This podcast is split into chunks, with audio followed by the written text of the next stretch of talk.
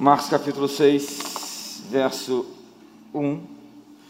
E partindo dali, chegou à sua pátria, e os seus discípulos o seguiram. E chegando o sábado, começou a ensinar na sinagoga, e muitos ouvindo se admiravam, dizendo: De onde lhe vêm essas coisas? E que sabedoria é esta que lhe foi dada? Como se fazem tais maravilhas por suas mãos? Não é este o carpinteiro, filho de Maria, e irmão de Tiago e de José, e de Judas e de Simão? E não estão aqui conosco suas irmãs? E escandalizavam-se nele. E Jesus lhes dizia: Não há profeta sem honra, senão na sua casa, na sua própria casa, na sua terra, entre os seus parentes e na sua própria casa. E não podia fazer ali nenhuma obra maravilhosa, nenhum milagre, a não ser curar alguns poucos enfermos, impondo-lhes as mãos. E estava admirado da incredulidade deles, e percorreu as aldeias vizinhas, ensinando. Essa semana eu estava pensando, o que, que eu vou falar domingo? E nunca tive uma orientação tão clara sobre um tema. Raras vezes eu recebo um tema tão específico, de forma tão contundente como dessa vez. Me veio a palavra bem clara, nítida, forte: honra. Eu quero hoje ensinar a vocês o princípio da honra. Essa é uma mensagem que pode mudar a sua vida para sempre. O protocolo do reino de Deus é a honra. Na vida tudo gira em torno de honra. A honra traz consigo grandes gratificações. Existe uma etiqueta social que precisa ser conhecida para entrar e para permanecer em qualquer lugar. Em todo lugar existe um protocolo, protocolo para permanecer em uma posição de oportunidade e de privilégio. No caso do reino de Deus, o seu protocolo se chama honra. Honra significa valorização, apreciação, estima, olhar favorável, respeito. O dicionário Webster diz que honra é como reverenciar, tratar com distinção, deferência, submissão e realizar obrigações relativas a alguém. Honra, então, é ter alta consideração. Honrar é valorizar, enxergar como importante, como precioso. A honra, contudo, entretanto, não deve ser buscada. Há alguns pregadores que falam sobre honra a fim de que as pessoas o honrem. A Bíblia diz: buscar honra não é honra.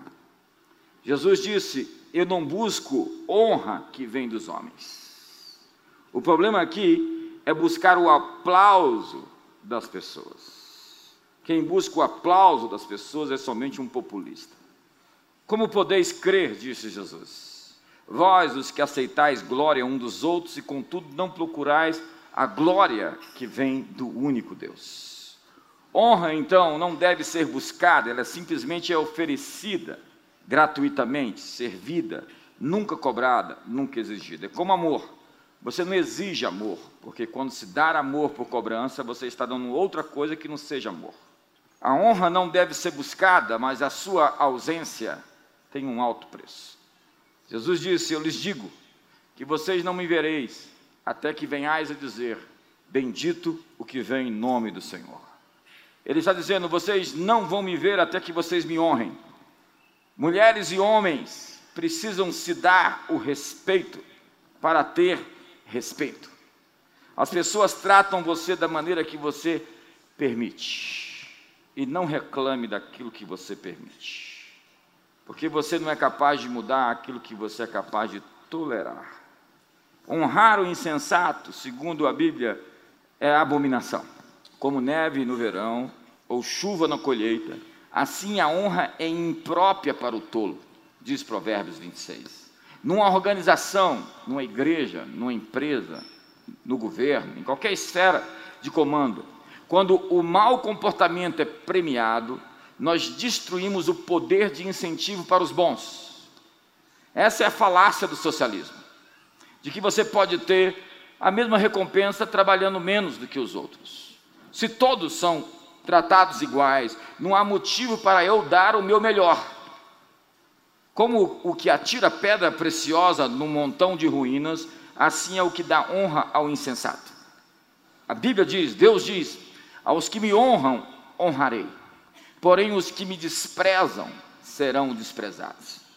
Desprezo é definido como o sentimento de alguém que é indigno de consideração ou de respeito. O texto que nós lemos mostra que Jesus, em sua terra natal, Nazaré, não foi honrado. E aquelas pessoas que lhe sonegaram a honra, perderam a oportunidade de receber de Jesus os seus grandes feitos. Eles retiveram a celebração da presença de Jesus no meio deles, porque lhe trataram como uma pessoa ordinária, como uma pessoa comum. Mas na vida a equação é muito simples. Cada um dá o que tem. Não dá para exigir honra de pessoas que não têm honra. É como a história daquelas duas fazendeiras, uma manda uma cesta de esterco para outra de presente. E quando aquela abre, com aquele cheiro horrível, joga fora e manda preparar uma cesta de flores com um bilhete entrega as flores para outra, e a outra diz: deve ter uma bomba aí. Mas quando abriu, tomou um susto, porque haviam as melhores flores. Então ela diz: Eu mando esterco para que ela me dê flores. Que estúpida ela é. Ah, mas tem um bilhete aqui, deixa eu ler. Neste estava escrito a seguinte sentença: Cada um dá o que tem. Honrar alguém significa lhe conferir glória, reputação, fama, celebridade. Para honrarmos, nós precisamos, no entanto, cuidar das ofensas. Para honrar é necessário lidar com orgulho, pois honrar é, antes de tudo, um ato de humildade. James Silk diz que honra é humildade em ação. Humildade em ação. O protocolo do reino de Deus é a honra. Tudo gira em torno da honra, tudo faz parte da honra. Jesus disse: Quem me recebe, recebe aquele que me enviou. Quem não honra o filho, não honra o pai que o enviou. Quem recebe um profeta, no caráter de profeta, receberá o galardão do profeta. Se lhe der que seja um copo de água, trará para si a recompensa do profeta. Quando honramos os mensageiros de Deus que ele nos envia, nós honramos o próprio Deus. E Jesus disse: Se não te aceitarem naquela cidade, sacode a poeira dos seus pés, das vossas sandálias, porque ali haverá maior rigor do que para Sodoma e Gomorra. Quando tratados com respeito e recebidos com honra, as pessoas podem dar o seu melhor, elas podem dar a sua unção. Quando tratados com desonra e desprezo, frieza, a atmosfera fica dura e opressiva. Unção não tem só a ver com o que uma pessoa pode dar, mas com a forma com que essa pessoa é recebida. Mas a honra deve ser uma cultura em toda uma organização. Se você permite, na sua organização como líder, qualquer ato de desonra em qualquer esfera, você está produzindo um Frankenstein. Jesus pegou a toalha, colocou na cintura, lavou os pés dos discípulos. E Pedro disse: Você não vai fazer isso, você não vai lavar meus pés. Jesus disse: Se eu não lavar os seus pés, você não é digno de mim. Então Pedro disse: Então lava logo o meu corpo inteiro. E Jesus disse: Você já está limpo pela palavra que eu vos tenho falado. A Bíblia diz em Romanos capítulo 12: Amai-vos cordialmente uns aos outros com amor fraternal, preferindo-vos em honra uns aos outros. Por quê? Porque a honra libera um favor sobrenatural. Um centurião estava com um servo paralítico e Jesus disse: Eu vou lá na sua casa curá-lo. E aquele centurião, a classe mais bem paga do império, os soldados eram os mais bem pagos. Roma precisava de força armada, poderosa, a fim de sustentar a sua ocupação nos territórios, nas províncias, nas cidades. Ele deveria ter a melhor casa do bairro mas diz a Jesus: Não sou digno de que entres na minha casa. Diz uma palavra e tudo será feito, porque eu sou um homem submisso a comandos e também dou ordens. Digo a um vai e a outro vem, e assim acontece. Diga somente uma palavra e meu servo será curado. Jesus disse: Uau! Nem em Israel eu vi tamanha fé. A maneira como aquele homem tratou Jesus o impressionou. Você já arrancou um uau de Jesus? A mulher que derramou o nardo precioso trouxe um uau de Jesus. A mulher Cirofinícia despertou aquele uau de Jesus. Jesus tinha atestado, ela foi colocada na prova quando ela foi grosseiramente maltratada. Jesus a tratou com dureza a fim de testá-la, e ela não ficou presa na esfera da ofensa, como muitos de nós estamos aqui hoje, ofendidinhos. Jesus disse: Não é bom tomar o pão dos filhos e lançá-lo aos cachorrinhos. Mas a mulher disse: Os cachorrinhos comem as migalhas que caem da mesa dos seus senhores. Nesse caso, a cura aconteceu pela fé que decidiu tratar com honra aquele que havia lhe chamado de cachorra. Fé e honra são as duas pernas dos milagres.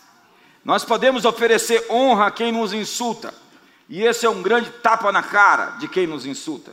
Honrar seus inimigos os desarma. Naquele filme A Cruzada, eu tentei lembrar do nome do sultão Ontem não consegui, lembrei hoje. Salahadin, ou Saladino, ele manda uma mensagem para um mensageiro ao líder dos cruzados. Sua fama chegará aos seus inimigos antes que estes te conheçam. Eles aprenderão a te respeitar antes que te encontrem. A honra nunca será esquecida. Uma mulher com um vaso de alabastro, contendo um caríssimo óleo de nardo, derramou sobre o corpo de Jesus Judas disse: não pode, é desperdício, vai faltar para alguém. Tem gente com mentalidade de soma zero. Porque você foi abençoado, eu não posso ser abençoado. Porque você recebeu, eu deixo de receber. Porque você comeu uma picanha, alguém morreu de fome na África. Porque você enriqueceu, alguém empobreceu. Essa é a mentalidade do miserável. Mas aquela mulher pegou o seu salário de um ano inteiro e jogou sobre a cabeça de Jesus, e Jesus disse: Uau! E disse mais: esse ato de honra jamais será esquecido. Onde o evangelho for pregado, a história dessa mulher será contada. Entenda, existem histórias que só aparecem em um evangelho. Existem histórias que aparecem em três evangelhos, mas raramente você vai ver uma história que é contada nos quatro evangelhos. E essa história dessa mulher é contada em todos os evangelhos. Porque a honra não será esquecida. Atitudes de honra definem nossa vida para sempre. Você lembra de Mordecai? Havia uma conspiração contra o rei. Mordecai ficou sabendo e assim denunciou a conspiração e impediu o rei de ser morto, de ser assassinado. E ele não ganhou nada, na verdade, ele se colocou em risco quando interferiu numa conspiração pela morte, o golpe de Estado no rei. Ele somente fez o que era certo. Quando a batata quente caiu no colo dele, ele disse: Eu vou resolver a parada. Tempos depois, ele estava passando por um momento crítico na vida. E o seu gesto de honra foi lembrado e salvou a sua vida. O rei perdeu o sono e começou a olhar nos registros e descobriu que Mordecai havia o salvado e não havia recebido nada em troca. Amã, o grande conspirador contra Mordecai, que exigia honra, que todos se prostrassem diante dele, isso é Amã, o espírito de Amã é esse. Quando eu chegar, você se prostra. E Mordecai não fazia isso e ganhou o ódio de Amã. O rei, então, logo cedo, encontra Amã e pergunta para Amã: O que se fará a um homem que o rei deseja honrar?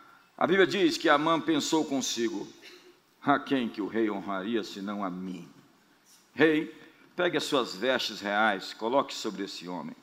Coloque-o sobre o seu cavalo real, e mande um dos nobres do palácio puxar esse cavalo com esse homem sentado, dizendo: Ouçam todos, assim se fará ao homem a quem o rei deseja honrar. Que ele dê um grande passeio em todo lugar, mostrando e dizendo a todos como o rei deseja honrar esse homem.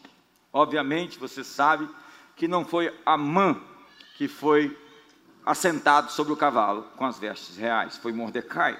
O que começou a grande virada. Os nossos atos de honra nunca serão esquecidos, serão lembrados e serão recompensados, ainda que por algum tempo tenham sido deixados de lado. Então você conhece o resto da história. Amã é pendurado na forca que preparou para matar Mordecai.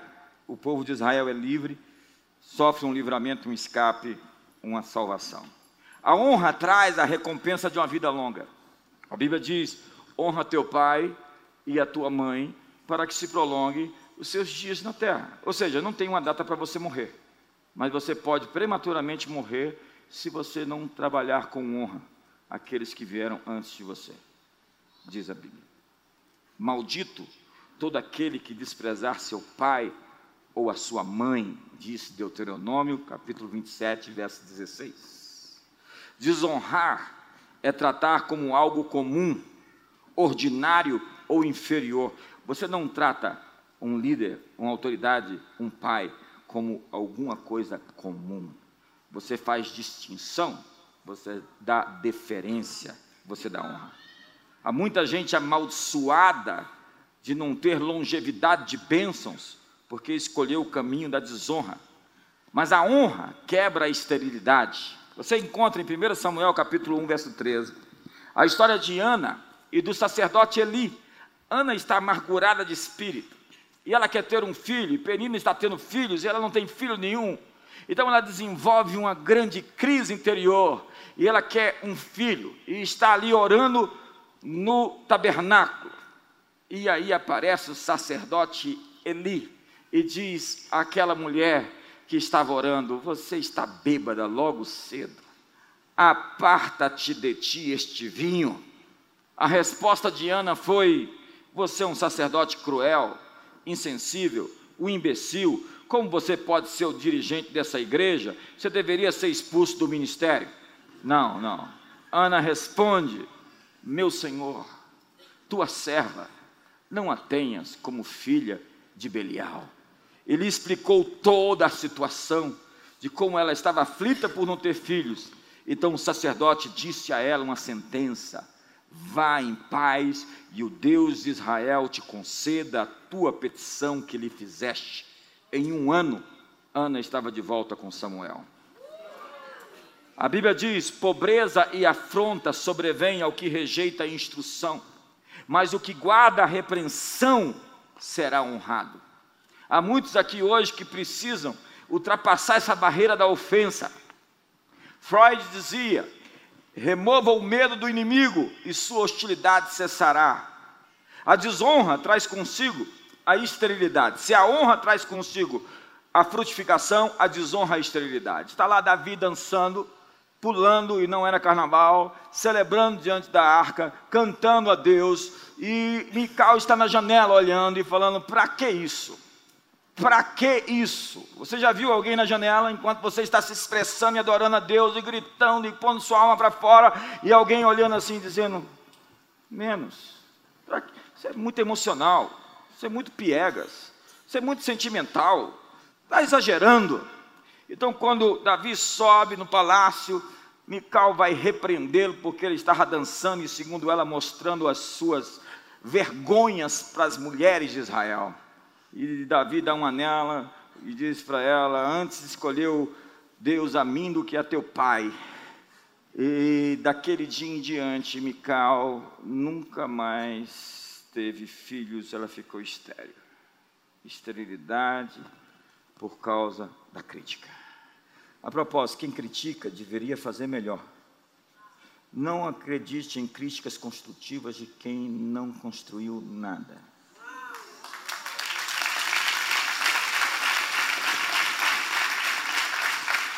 Desonra é a palavra grega atimia, que significa tratar como comum, ordinário e servil.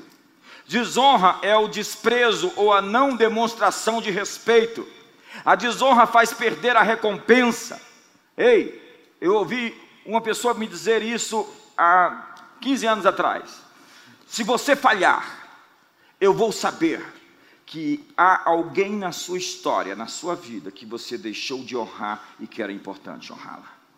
Se você acertar, eu vou saber que você honrou as pessoas certas que você deveria honrar. Às vezes Deus tem um prêmio para você, mas por causa do seu desprezo, desrespeito, aviltamento, você simplesmente passa e fica sem nada. Há pastores hoje lutando para ter 100, 200 pessoas em sua congregação e não conseguem romper. Por quê? A resposta é como eles trataram seus pais espirituais. Noé, você sabe, toda vez que um homem de Deus se embriaga, dá confusão. Não tem um caso na Bíblia que um homem de Deus bebeu, ficou bêbado e ficou tudo bem. E Noé tomou um porre e ficou sem roupa dentro da tenda. E o fracasso moral de Noé foi um teste de honra para seus filhos. O fracasso moral de um líder é o teste moral para os seus liderados, pois revela o coração das pessoas. Dois dos seus filhos foram respeitosos e decidiram não julgar aquilo pelo qual não eram responsáveis. Chegaram com a roupa de costas e o cobriram. Mas a Bíblia diz que Cão, nessa oportunidade, revelou a sua desonra dentro do seu coração. E quando Noé acordou, o amaldiçoou a ele e a sua descendência de que eles seriam escravas. Tem pessoas que só precisam de uma oportunidade. Nesse caso, Jesus disse que mesmo sem oportunidade, quem concebe o pecado no coração já cometeu o ato. Só não teve a chance de fazê-lo. Se pudesse, tinha matado. Se pudesse, tinha deitado com aquela mulher. Se pudesse, tinha concluído o ato. Mas como não teve chance, não o fez, mas no coração concebeu. Rubem foi o primeiro filho de Jacó com Lia. Portanto, Rubem era o primogênito. Mas entenda que essa coisa de vir primeiro não é tão importante como honrar aqueles que vieram antes. E a Bíblia diz que Rubem perdeu a sua primogenitura, a sua herança, porque ele desonrou seu pai. Está lá em 1 Crônicas 5, verso 1. Veja que texto. Quanto aos filhos de Rubem, o primogênito de Israel, pois ele era o primogênito, ele era o primogênito, mas porquanto profanar a cama de seu pai, deu-se a sua primogenitura aos filhos de José, filho de Israel, de sorte que a sua genealogia não é contada segundo o direito de primogenitura. A desonra impede que a recompensa de Deus alcance pessoas. Está calado hoje? Silêncio. Nunca vi um culto mais silencioso. Em Marcos capítulo 6, o texto que nós lemos, Jesus estava em Nazaré. E parece que cada um de nós tem uma Nazaré. E as escrituras dizem que ele não pôde fazer ali nenhum milagre, senão curar alguns poucos enfermos impondo-lhes as mãos.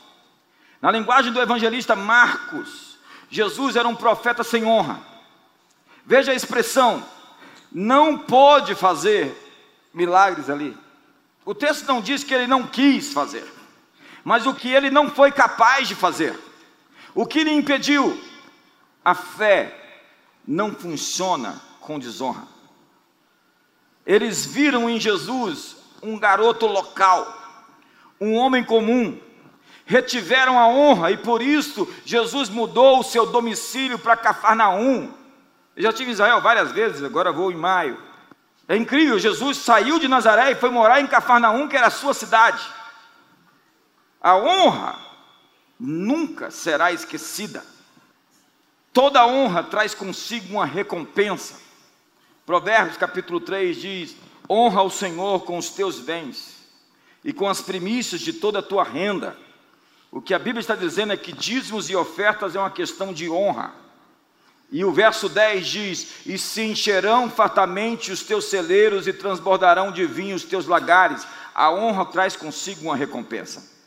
E a verdadeira honra não é a expressão de palavras, mas ela vem do coração. Tem gente que dá como desencargo de consciência, então dá qualquer coisa que encontra para Deus. Jesus diz: Esse povo se aproxima de mim com seus lábios, com sua boca me honram, mas o seu coração está longe de mim. Ele está denunciando um estilo de vida mecânico que demonstra honra quando simplesmente é polidez de caráter. Gente educada, sabe? Não é do coração, é uma encenação, é uma dissimulação. Mas eu prefiro uma pessoa rude e sincera do que um amável hipócrita. Um dia eu vou escandalizar você. Eu prefiro um Donald Trump do que um Barack Obama.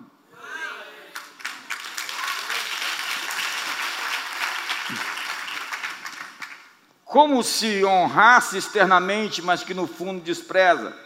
Nós precisamos de rituais de honra.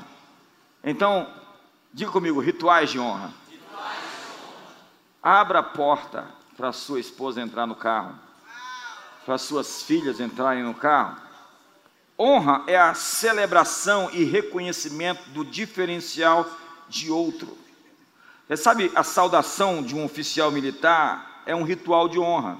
Quando alguém bate continência, se pergunta de onde veio isso, há diversas explicações. Uma delas é que o cavaleiro, quando estava no seu cavalo, que ia lutar contra o outro, com aquela lança pontiaguda, ele levantava do seu capacete o visor para olhar e cumprimentava o seu adversário. A saudação a um oficial militar. Mas em Nazaré, Jesus não foi tratado com distinção, com deferência. Ele era somente mais um vizinho. A quem você deixar de honrar, você deixará de receber o que ele tem para te dar. Honre o dom de Deus na vida de uma pessoa e você será abençoado por isso. Por isso nós devemos honrar nossos filhos.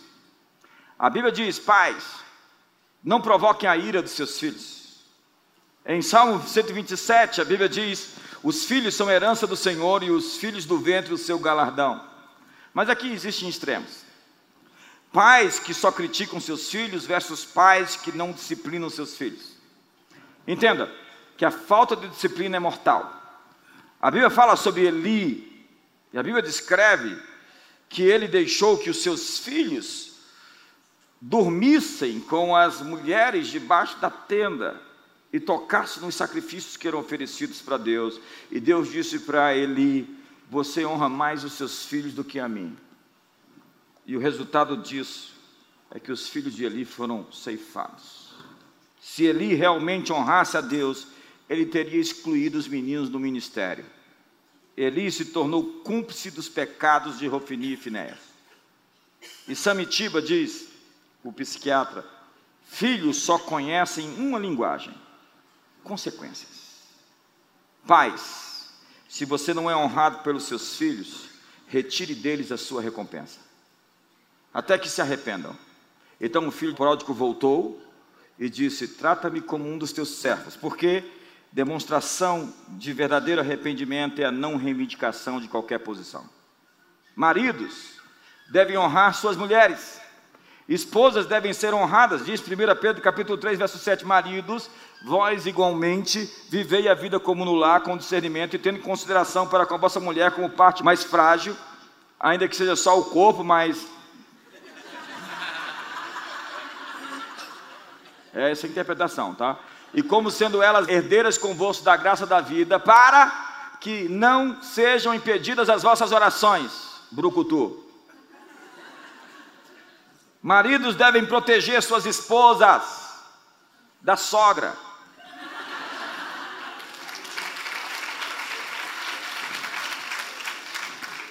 Esses dias uma pessoa me bloqueou no Facebook, esses dias uns cinco anos atrás que eu contei uma piada, quando o diabo não vem, ele envia a sogra.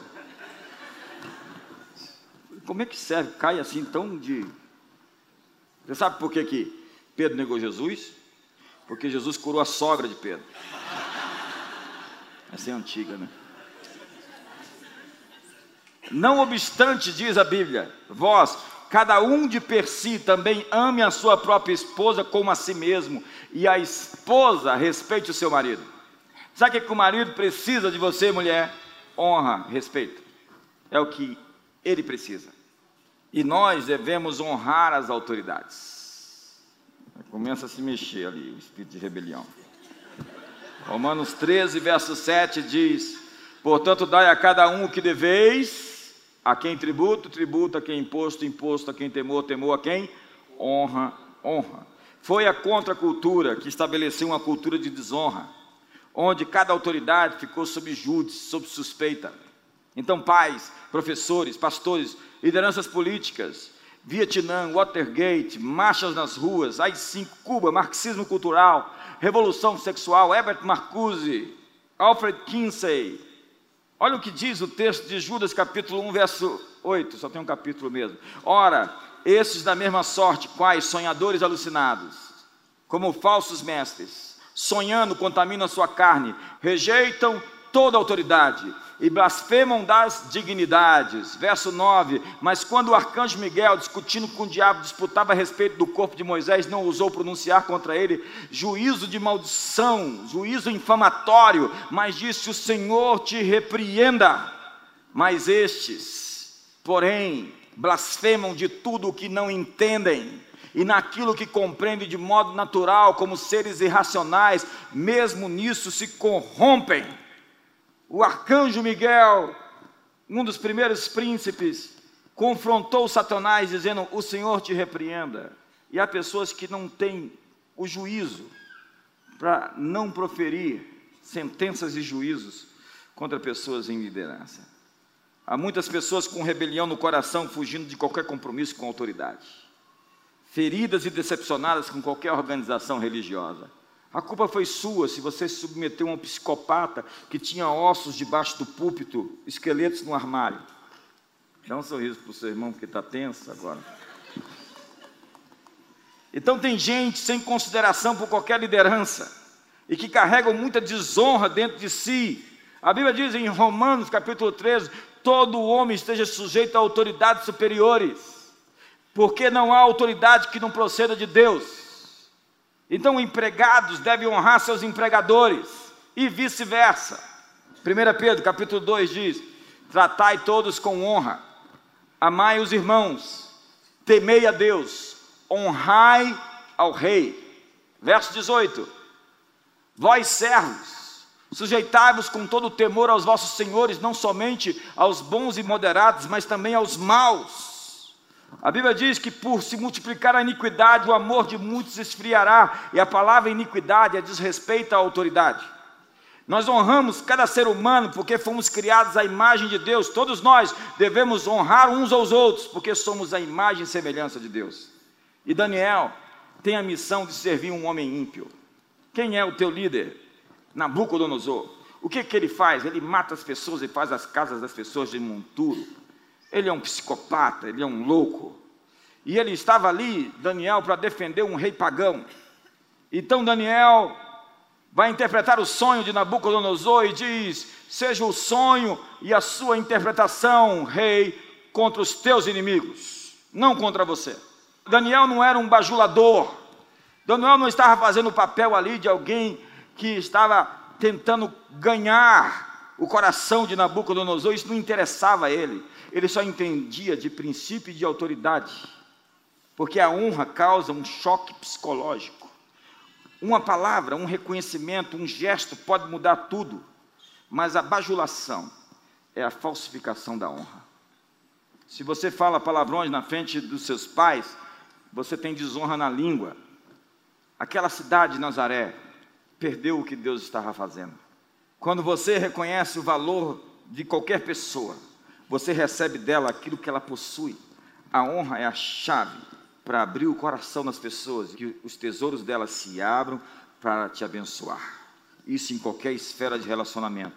Quando você honra qualquer pessoa, você desarma ela, a fim de que ela possa oferecer os seus tesouros que existem dentro dela para você. Mas isso não pode ser nunca feito de maneira fake, falsa, mentirosa ou dissimulada. Então pegue as pessoas de surpresa, celebre a glória de Deus na vida delas. Vire para a pessoa do seu lado, dê uma salva de palmas para ela.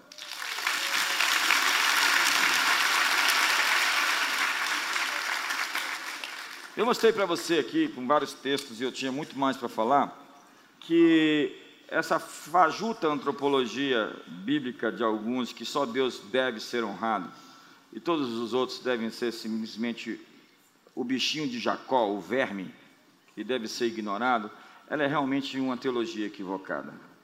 Deus nos fez seres poderosos, seres maravilhosos, No Cântico de Moisés, em Apocalipse, diz: Grandes e admiráveis são as suas obras. Quantas são obras de Deus? Então diga para o seu irmão: Você é admirável. Diga para ele: Você é uma grande obra de Deus. Vamos dizer que eu sou de um pintor. Então eu pinto um quadro. E eu dou o meu melhor naquele quadro. E chega alguém e diz: Que quadro horrível. Você está ofendendo o quadro ou você está ofendendo a mim? Ei, você é uma pintura de Deus. Deus pintou você. E quando alguém critica a obra de Deus, está criticando o próprio Deus.